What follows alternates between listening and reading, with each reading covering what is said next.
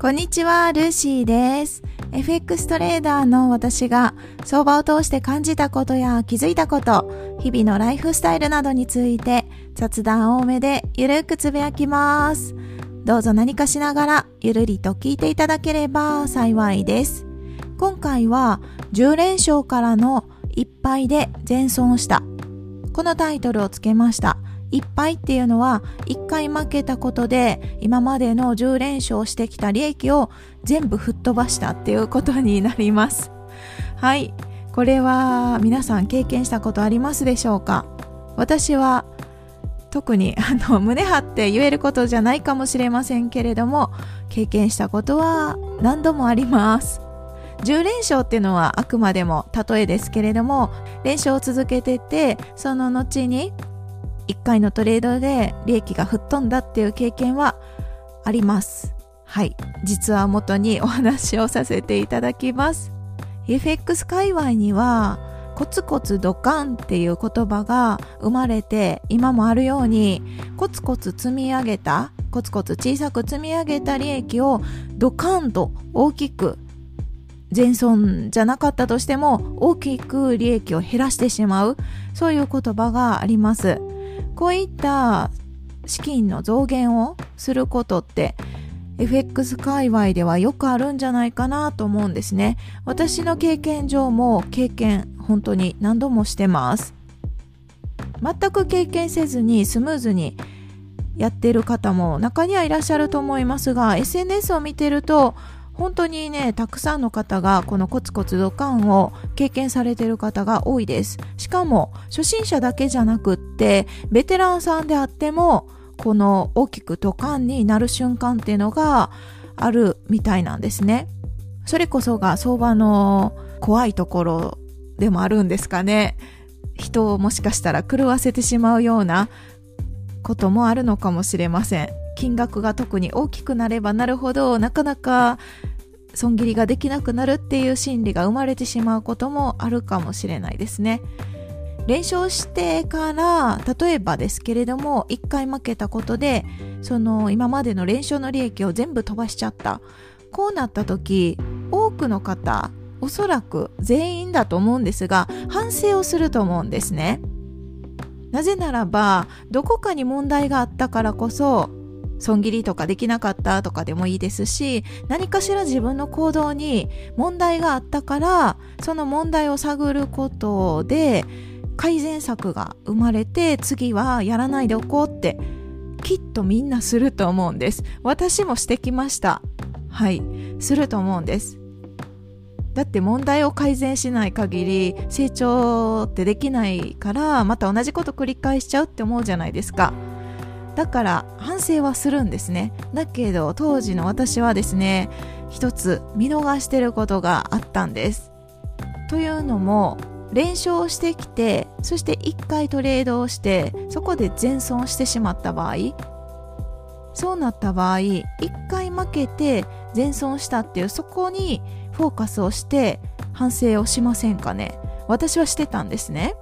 しててその自体その1回の負けのトレードがどういうトレードをしたかっていうところを研究して復習してどうしていこうって今後につなげる反省はとても大切だと思うんです。だからそれはありだと思うんですけれども大前提としてこれを確認しないといけなかったなっていうところが当時の私は抜けてることがあったんです。なぜ何かっていうと連勝したっていうその連勝した事実それをそれがですねトレードルールに沿って連勝してきたかどうかこれは絶対に確認しないといけないことだなっていうのに当時の私は気づくことすらできなかったんですね。とにかくあの利益を積み上げてきたのを一気に大きく損切りをしてしまったっていうことにそこだけにフォーカスをして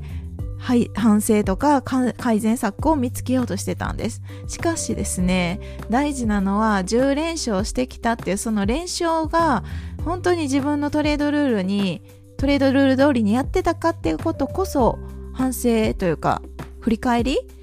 して事実確認をしないといけないんじゃないかってある日気づきました。練習してきたのが自分のトレードルール通りにやって練習してるのであれば OK です。何も問題なくって、その1回トレードをして損失が出たところにフォーカスして改善をしたら OK なんですけれども、もしかしたらそうじゃない場合もあって、まさに私がそうだったんですけど、練習してきたこと自体がたまたま偶然で、トレードルールに沿ってトレードをしてプラスになる時もあれば、連勝のその10連勝の例えば10回トレードをした中の数回でもトレードルールに沿ってなければトレードルールを破った全然違うトレードのやり方で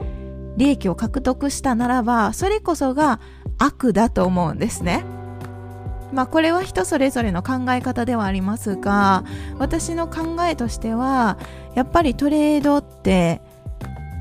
まあ、トータルで利益が残せれたらいいっていうそこだけにフォーカスしてるのであれば確かにトレードルール破っても問題ないかなって思いますけれどもそうじゃなくって私の中で決めてるのはトレードルールを守ってその一つの定めたことをやってトータルでプラスになるかマイナスになるかそこを注目してるんですね。なぜならばこれからもトレードををですね相場と向き合ってトレードしていこうって思ってるので